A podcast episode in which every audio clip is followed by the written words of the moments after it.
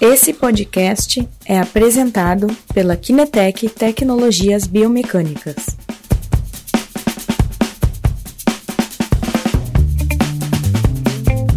Ok, então, uh, bom dia a todos. Aqui é o Cristiano Guilherme. Hoje temos convidado William Day, que daqui a um pouquinho vamos também uh, né, introduzir ele. Então, que o pessoal está entrando, só para comentar, estamos retomando as lives. As lives agora terão um pouquinho mais de ênfase sobre literatura, por isso que hoje temos ouvido falaremos eh, do trabalho que ele um, fez aqui na Universidade Federal do Rio Grande do Sul. Depois falamos bem mais sobre este trabalho. Só lembrando, as lives serão sempre publicadas no nosso canal do YouTube, nosso podcast, porque ainda não está acompanhando nosso podcast, entra lá e segue. Eu vi o Guilherme podcast, chegou hoje comentando um podcast, é, é, sobre ciência, etc. Tá? podcast sobre cristianos, por quem gosta é, de aprimorar o conhecimento, é extremamente prático. Eu recomendo muito é, também é, escutar o nosso podcast, porque é, eventualmente não consegue acompanhar a live inteira. Tem depois o conteúdo lá no podcast ou no canal YouTube, se prefere eventualmente é, ter também na parte visual, a parte vídeo. Tá? Ok. Então, é, Dani, acho que podemos começar a introduzir o Will. Eu vou começando a introduzir o William Day uh, falando do seu lápis, tá? Uh, William é, é doutorando em ciências do movimento humano pelo programa de pós-graduação da Universidade Federal do Rio Grande do Sul e membro do grupo de investigação de, de, da mecânica do movimento, o grupo Biomec, né, como o professor Jefferson. Mestre em ciência do movimento humano e graduado em bacharel em fisioterapia pela Universidade da Vale dos Sinos, Unicinos é, tem experiência na anatomia humana, cinesiologia e principalmente biomecânica, atuando com ênfase no estudo do movimento humano. É, Will é também professor da uh, Universidade da Serra Gaúcha, certo, Will? Isso, o Centro Universitário da Serra Gaúcha. Centro Universitário da Serra Gaúcha e também atua, né, ele tem um consultório, atua como fisioterapeuta, aproveitando desta uh, montanha de conhecimento que foi desenvolvendo uh, né, durante uh, a sua experiência como, como, como, pesquisador, né? E, então, esta é um pouquinho a introdução do Will. Obrigado, Will, para participar da nossa live. Um bom dia para ti. Como é que tu está? Bom dia. Eu agradeço muito, Christian, pelo convite e fico muito feliz em poder ter os dois aí uh, compartilhando essa live comigo. Não esperava pelo Guilherme, estou muito feliz em ver o Guilherme. Surpresa! Surpresa! É, é, Guilherme é, é um, um, cara excepcional, assim, que muito meu amigo e uma fera aí na biomecânica. Acho que é um, um super destaque aí. Que bom ter tu aqui junto com a gente. Pô, maravilha. Obrigado, Will. Escuta, Will, tu tá aonde agora? Bom, eu tô em casa agora. Uh, eu, de manhã eu atendi no consultório e agora eu tô, tô aqui pronto para falar um pouquinho sobre síndrome do impacto do ombro e sobre kinesiotaping um pouquinho para vocês. Exato, porque hoje a temática da nossa live, ver ela porque tem um título bastante né, extenso, é efeito do kinesiotaping na atividade eletromiográfica e cinemática escapular em paciente com síndrome do impacto do ombro, tá? Então, é, é uma temática que para mim é fantástica. Eu vi o trabalho deles, né? As coletas que eles estavam fazendo. Uma temática para mim é fantástica porque, ah, quando nasci, quando surgiu o kinesiotaping, na época eu uh, atuava como massoterapeuta, eu fazia taping convencional, né? Taping para contenção do movimento, principalmente. Daí nasceu o kinesiotaping. É, eu fui testar para ver como é que é. Para mim foi fantástico. Eu achava realmente eficaz para mim, né? Só que eu sei que não teve muito trabalhos publicados sobre ele, ou tem um pouquinho de dificuldade de comprovar a eficácia, né, Will? É isso? Bom, uh, o que está tendo na literatura agora, principalmente se tratando de ombro, né? Uh, mas eu vou contar para vocês como é que começou essa história de eu investigar a bandagem, como é, é que eu cheguei nisso tudo. Por que te interessaste a fazer esse tipo de trabalho? Bom, primeiro eu comecei uh, já na graduação a trabalhar com, com bandagem, porque era uma coisa que me chamava muita atenção. E uh, eu sabia que no meu TCC da graduação eu não queria fazer um trabalho qualquer, eu queria fazer um trabalho que me desafiasse, que fosse me ir além do, do convencional. E aí, eu, uh, me, meu orientador foi o professor Marcelo Latorre, e ele tinha o hábito de fazer trabalhos com biomecânica e com, a, com eletromiografia. E ele gostava de pegar os, os orientandos dele e juntar para fazer grupo de estudos. E aí eu apresentei um artigo que eu vou mostrar para vocês. Aí eu apresentei um artigo chamado Avaliação eletromiográfica de músculos da cintura escapular e braço durante exercícios com carga axial e rotacional, que foi responsável pela essa professora aqui, ó, professora Ana Maria Siriane de Oliveira. E só para dizer co como são as coincidências, essa professora foi a minha banca de mestrado depois, né? Então esse foi o meu o ciclo, esse, né? É, essa foi o primeiro artigo que eu li de eletromiografia e eu achei, nossa, que legal, quero botar eletromiografia na minha vida.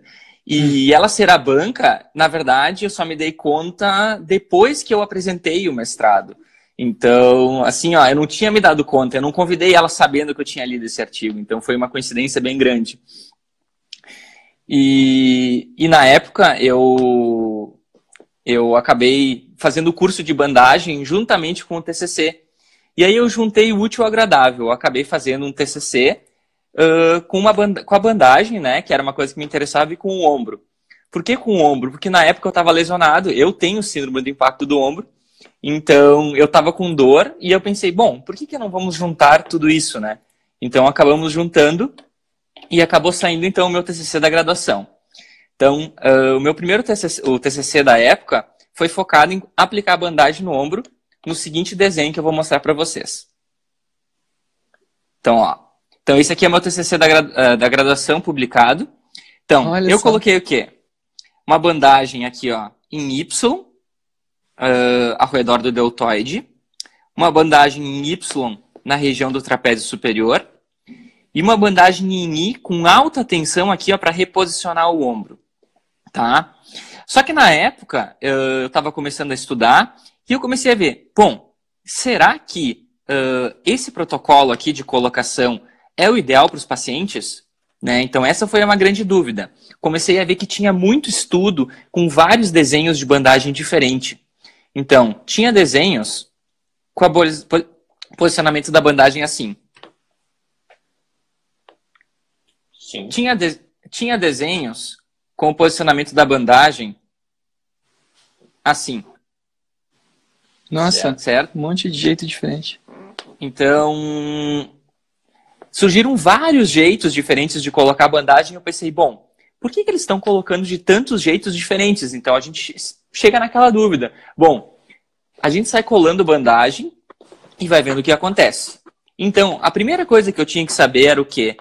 como era a atividade eletromiográfica de pacientes com síndrome de impacto. Então, eu imagino que todo mundo vai pensar isso. Bom, se eu vou colocar uma bandagem, eu preciso saber o que, que acontece com pacientes. Então, para mostrar para vocês um pouquinho disso. Aqui eu tenho um resuminho para falar para vocês. Então, olha só. Tradicionalmente, quais são os músculos que são principalmente avaliados com a eletromiografia? Tá? Uh, aconteceu alguma coisa? Travou. Normal. Windows. Problema. Uh, só Problema? contribuindo, Will, uh, eu acho que isso é muito interessante a tua, tu ter trazi, trazido esse teu depoimento, uh, porque é muito comum, cara. Hoje eu escuto o pessoal pensa que para fazer pesquisa tem que ter assim, ó, o problema da física quântica para ser resolvido, né? Assim, tem que ter um problema Sim. de pesquisa. Ah, eu não sei se eu consigo, eu não sei se isso. Mas uh, o que as pessoas não sabem é que ou não percebem, né?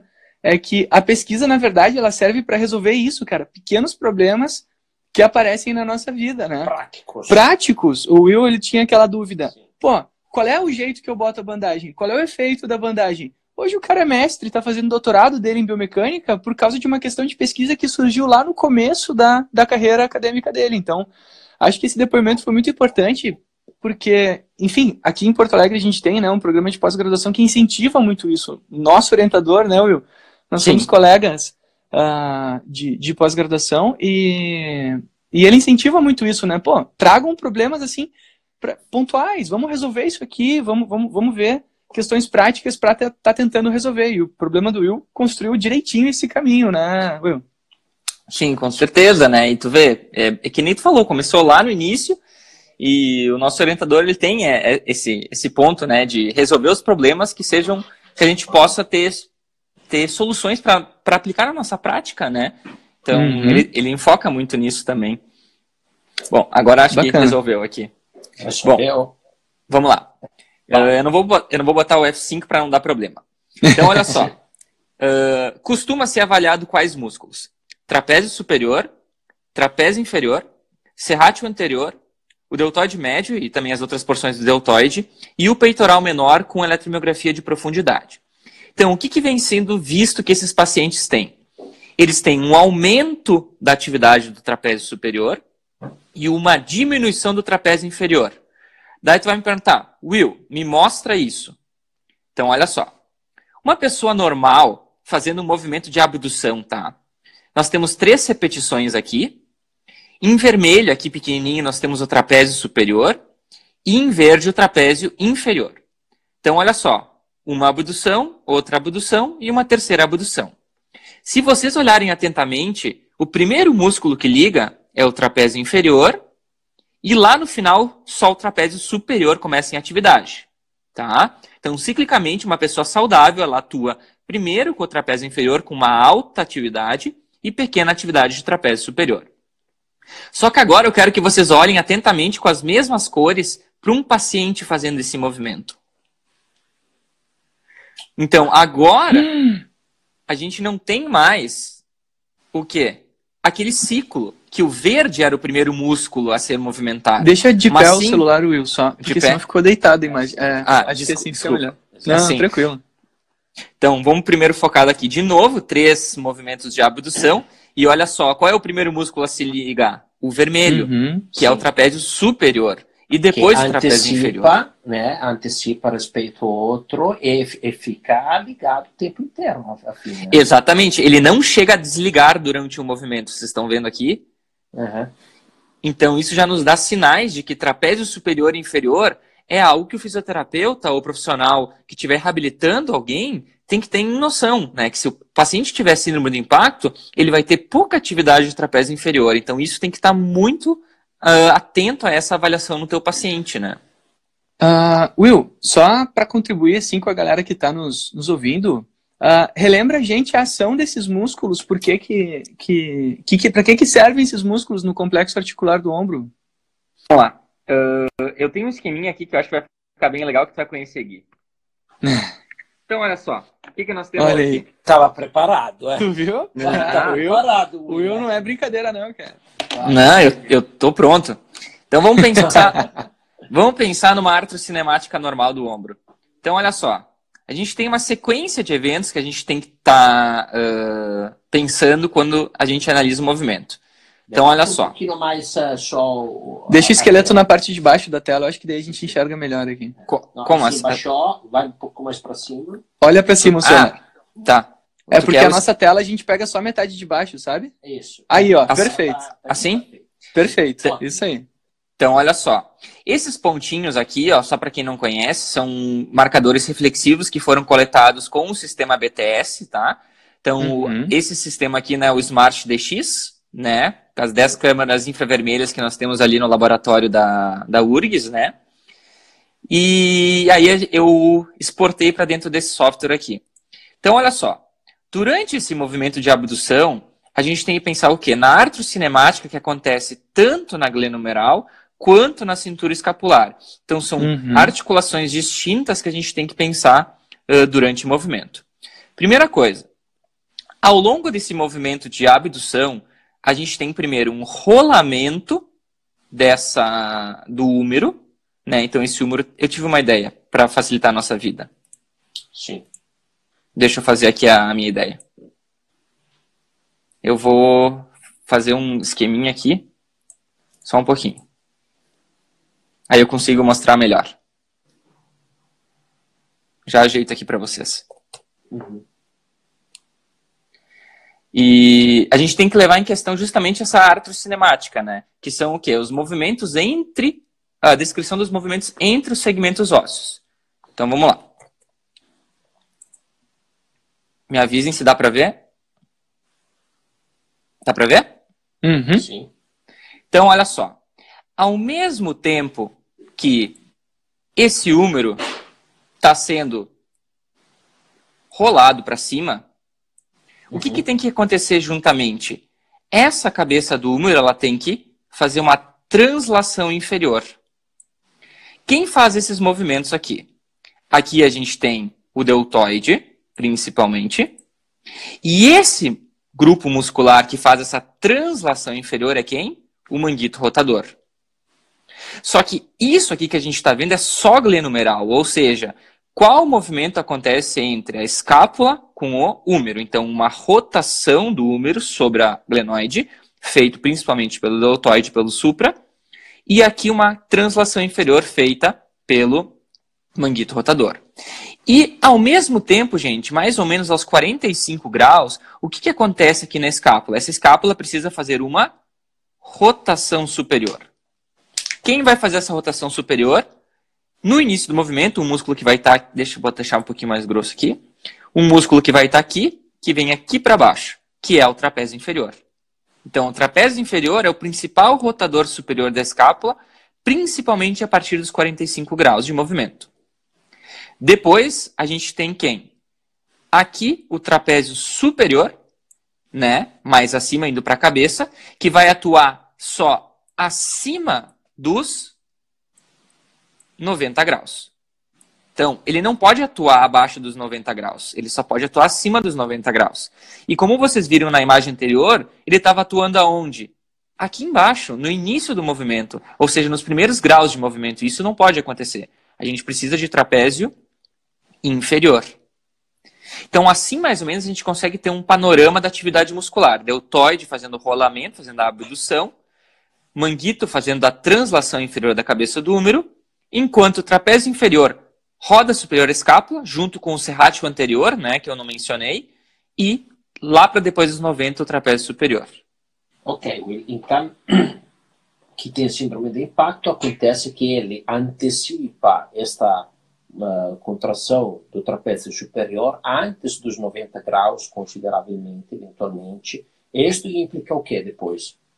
Bom, uh, essa é um fator da síndrome do impacto, né? Essa é uma forma. Porque como ela é uma síndrome, toda vez que tiver uma palavra escrito síndrome, significa que é um problema multifatorial. Então, essa alteração de trapézio é um jeito de ter síndrome do impacto. Então, essa é uma forma. Então, a primeira forma é alteração de atividade entre trapézios. Uhum. Segunda, segunda forma é então, uma trapézio. Segunda forma, fraqueza muscular de quem? De manguito rotador. Então, o que acontece? A dor do paciente não é porque o trapézio não está fazendo movimento, é porque o manguito rotador não está deprimindo a cabeça do húmero, causando um impacto no espaço supracromial, né? Então, causando um impacto aqui, né? Uhum. Então, a dor da pessoa, ela normalmente vai ser localizada ou aqui na frente, mas normalmente aqui do lado. Uhum. Então, esse fator, então, fraqueza do manguito rotador. Já está sentindo. Já está sentindo. Então, a, a, fraqueza do manguito ou simplesmente a tendinite mesmo, a tendinite, tendinose já na fase crônica, pode ser o esforço repetitivo levar a isso e fazer com que tenha aquela compressão. Outro fator é uh, fraqueza de serrátil anterior, que também é muito comum. Então, onde é que tu vê isso? Tu vê a escápula da pessoa, né? Então, tu olhando a borda da escápula, né? Olhando essa parte, tá, tá enquadrado? Sim, sim. Tá. Olhando essa parte aqui da escápula, né?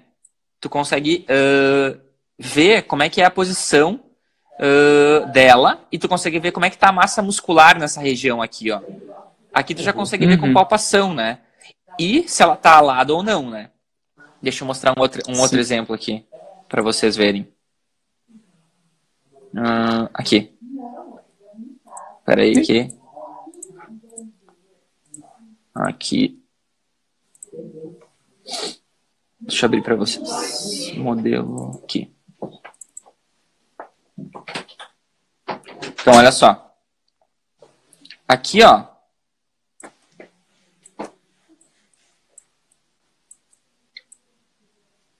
Só um pouquinho, gente. Já está abrindo. Olha só. Windows. Windows. Olha só. Então, se vocês olharem calmamente a posição dessa escápula aqui, ó. Deixa eu levantar um pouco. Ó. Temos a escápula aqui, ó. Então, podemos imaginar o seguinte, que um paciente é possível de ter uma escápula mais elevada. Então, isso é uma coisa que pode acontecer. Então, aquele trapézio superior dele está muito ativado. Então, provavelmente a escápula dele vai ser mais levantada.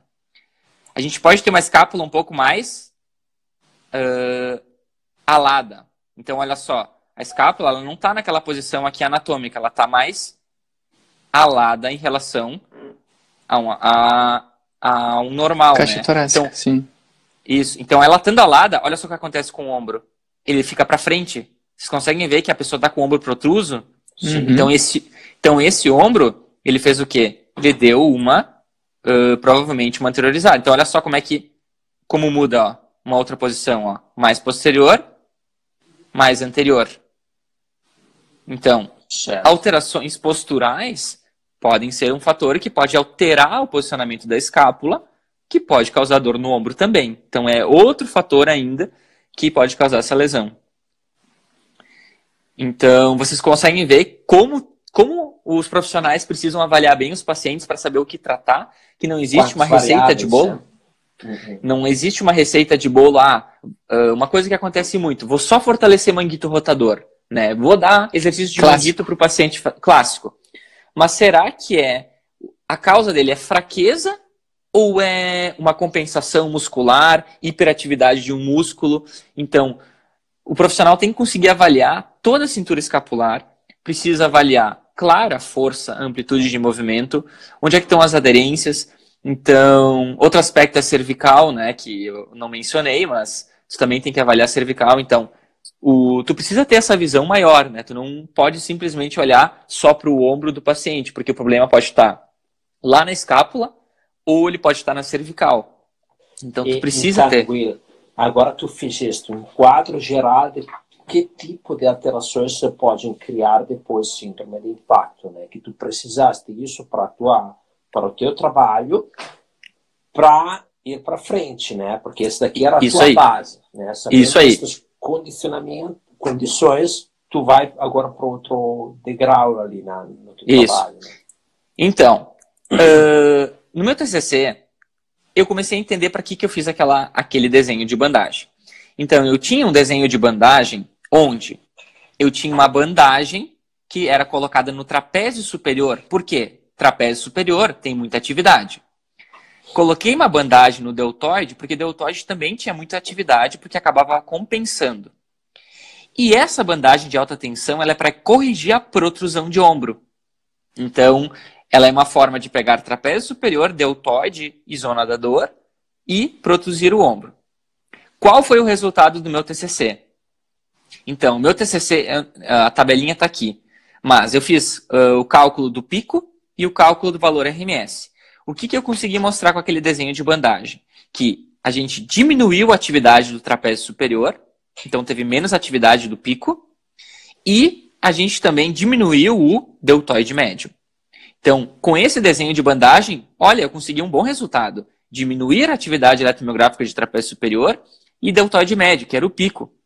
Então, uh, foi algo assim, ó, que para mim uh, foi importante, né, de achar isso daí.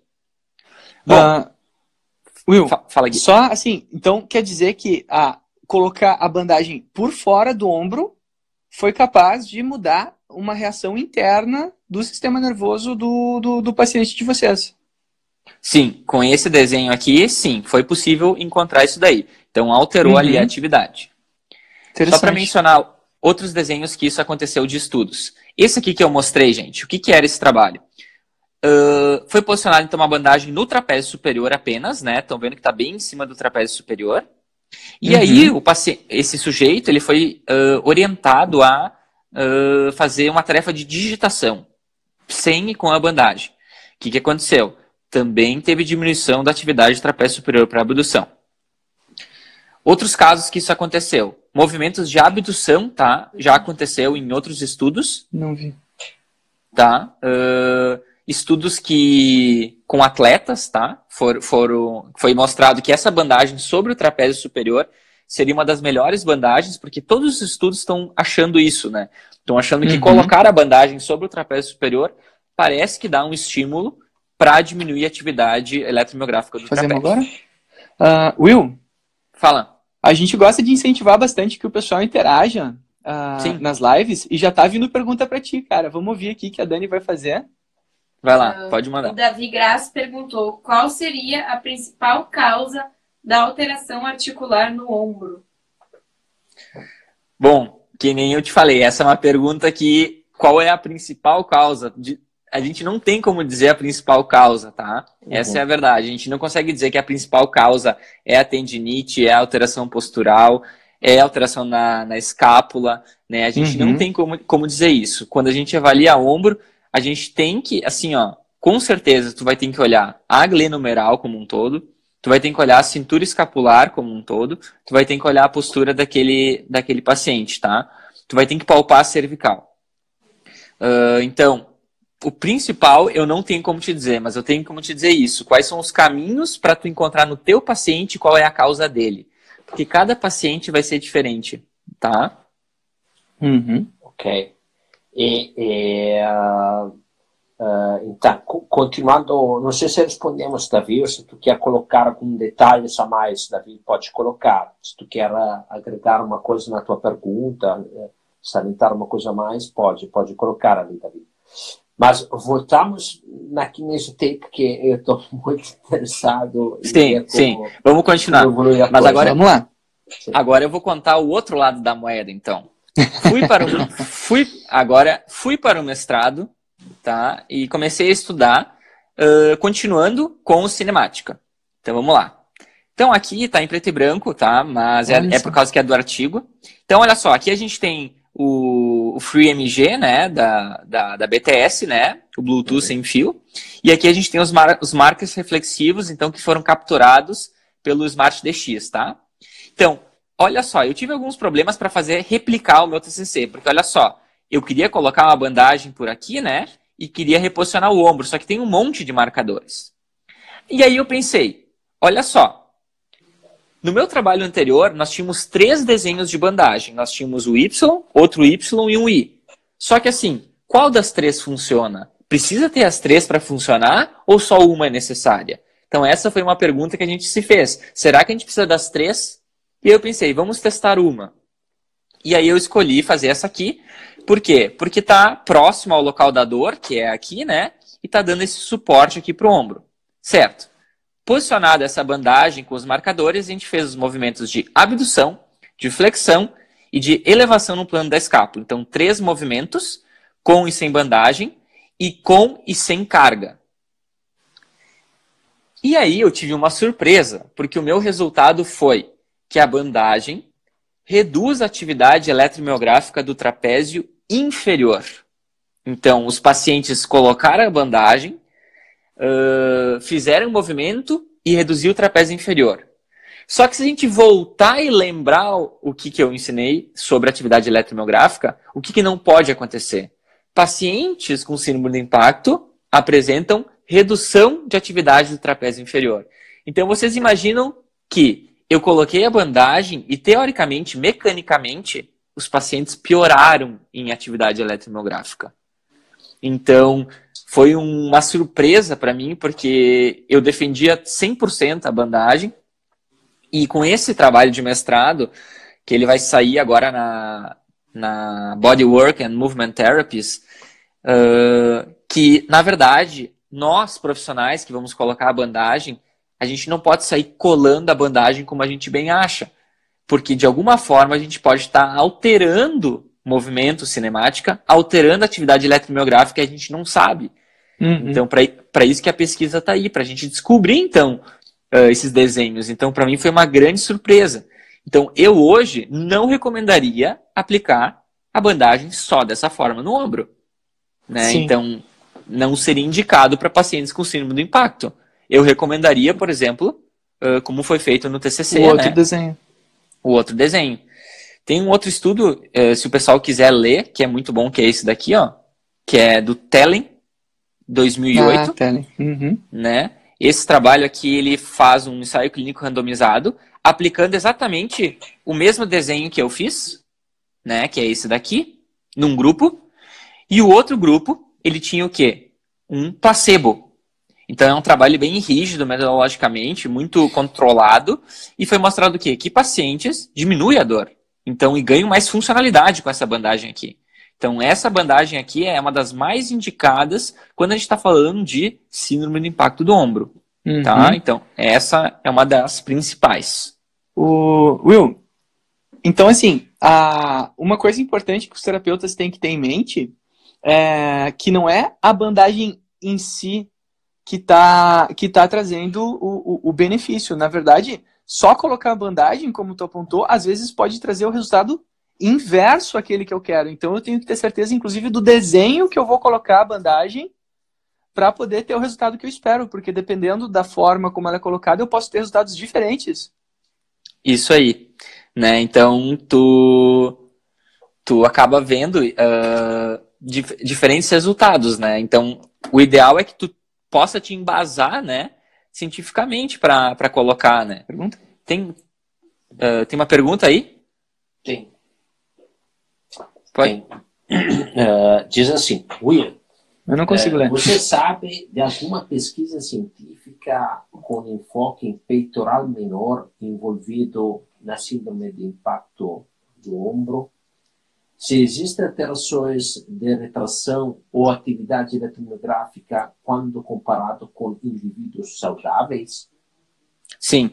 Uh, o, Eduardo, o Eduardo, ele é esse, ele que perguntou, ele foi meu aluno e ele Olha também foi, foi meu monitor de anatomia. Eu, e eu quero destacar que o Eduardo, assim, é um fisioterapeuta exemplar e ele, ele ganhou a maior nota dos formandos agora. Então o guri é muito bom. E a linha dele é de osteopatia, né? Então quero parabenizar ele pela, pela essa nova fase da vida dele. Edu, seguinte, temos sim um artigo que fala especificamente de peitoral menor, tá? Então, ele é um artigo que ele utilizou eletromiografia de profundidade, né? Então, ele pegou a agulha e posicionou no peitoral menor, tá? Ele é um artigo relativamente recente, 2016. Então, eu vou te mostrar ele aqui, ó. Então, esse artigo foi, foi, publicado pelo... Uh, é que eu já tinha pronto o artigo aberto aqui, se precisasse. uh, o Castellan, tá? É esse autor aqui.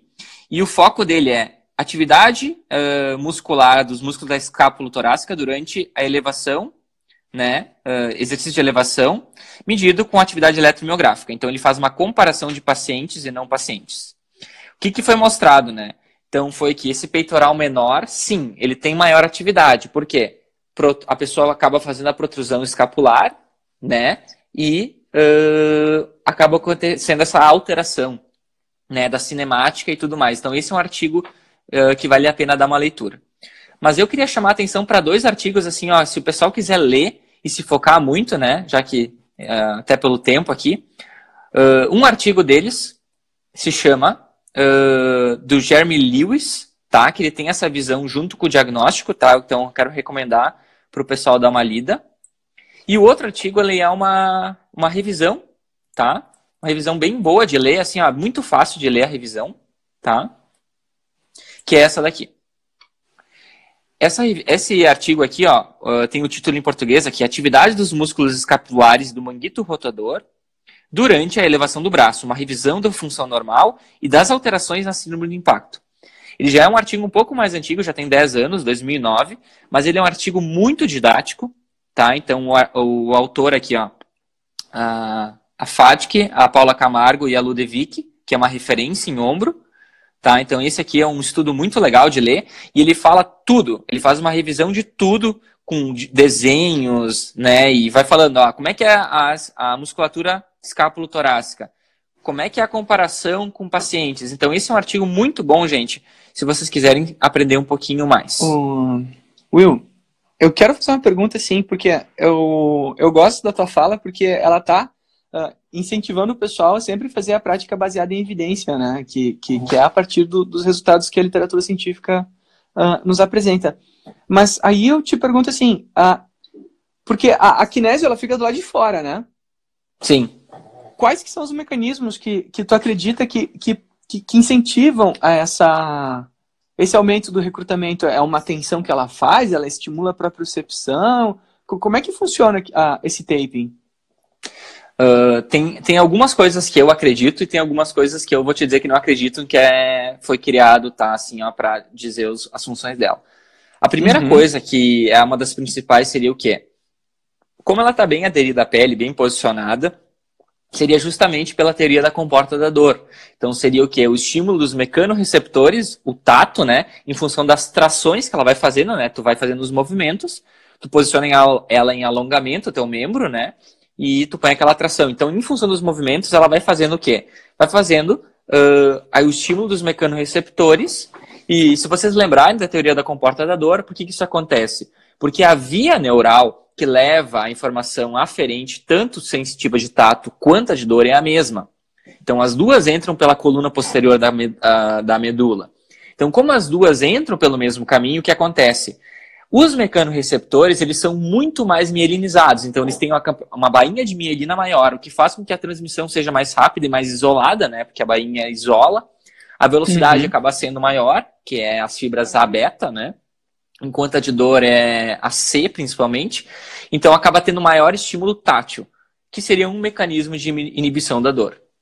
Segundo mecanismo seria o que? As microvelocidades. O que acontece? A bandagem tem resultados muito bons tratando-se de edema, edema de tornozelo, uh, principalmente, né, que é, é, colocado, ou até mesmo na parte da, uh, de mastectomia, né, muito feito o linfotaping, né. Então, o que é que uhum. acontece? Como a bandagem, uh, nesses casos, ela é colocada com baixa tensão, tu acaba tendo uma ondulação dela. E essa ondulação, mesma coisa, ela vai fazendo esses movimentos embaixo da pele, que vai fazendo o quê? Com que aquele líquido seja levado em direção aos linfonodos, principalmente, né? Que é onde que é como é feita a colocação, né? Então, esses dois mecanismos, sim, eu acredito que são os principais de alívio de dor. Quando a gente coloca alta tensão na bandagem, a gente faz o quê? A gente faz um reposicionamento. Então, teoricamente, se a gente colocar alta tensão, a gente reposiciona aquele membro, reposicionando o membro, tu coloca uma posição fora da dor, né? Então, seria um mecanismo por alta tensão similar à bandagem rígida daí, né? Uhum.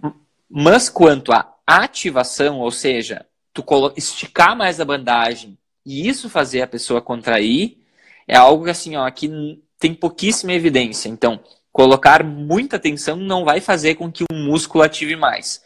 Então, isso são pouquíssimos estudos que mostraram, mas a grande maioria mostra que para ativar um músculo, a bandagem não teria esse efeito. Sim, mas, por exemplo, tu, tu apresentou para a gente três mecanismos, né? uh, um ali de, de inibição. Acabou? Mais um pouquinho, então, indo encerrando a nossa. Sim, a nossa encerrando. É, uh, tu apresentou três mecanismos, né? Um de, de, de questão da, dela enrugar ali na região, a questão da tração e a questão da, dessa substituição de vias, né? Onde eu ocupo uma das vias neurais e acabo inibindo o processo de dor, né? Uh, Isso. Mas, mesmo assim, tu apresenta a diferença no recrutamento. Uh, no, no, naquele, naquele estudo do teu trabalho de conclusão e no teu mestrado.